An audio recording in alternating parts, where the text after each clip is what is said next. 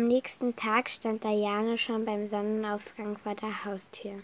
Es ging wieder in den Wald, aber diesmal nicht zum Fischen, sondern zum Pilze sammeln. Den Strohhut weit in den Nacken geschoben, glänzte sie ins wahre Sonnenlicht.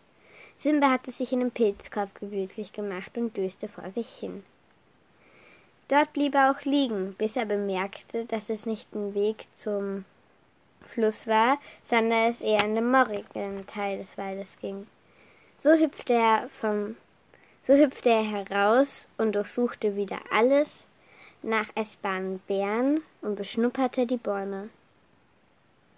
Als sie an einem großen, matschigen See angekommen waren, begann Ayana sofort Pilze zu sammeln. Doch der kleine Drache sprang lieber, sprang lieber in den Schlamm und wühlte sich darin. Als er, als er wieder zu Ayana tapste, musste sie kichern. Du bist aber dreckig.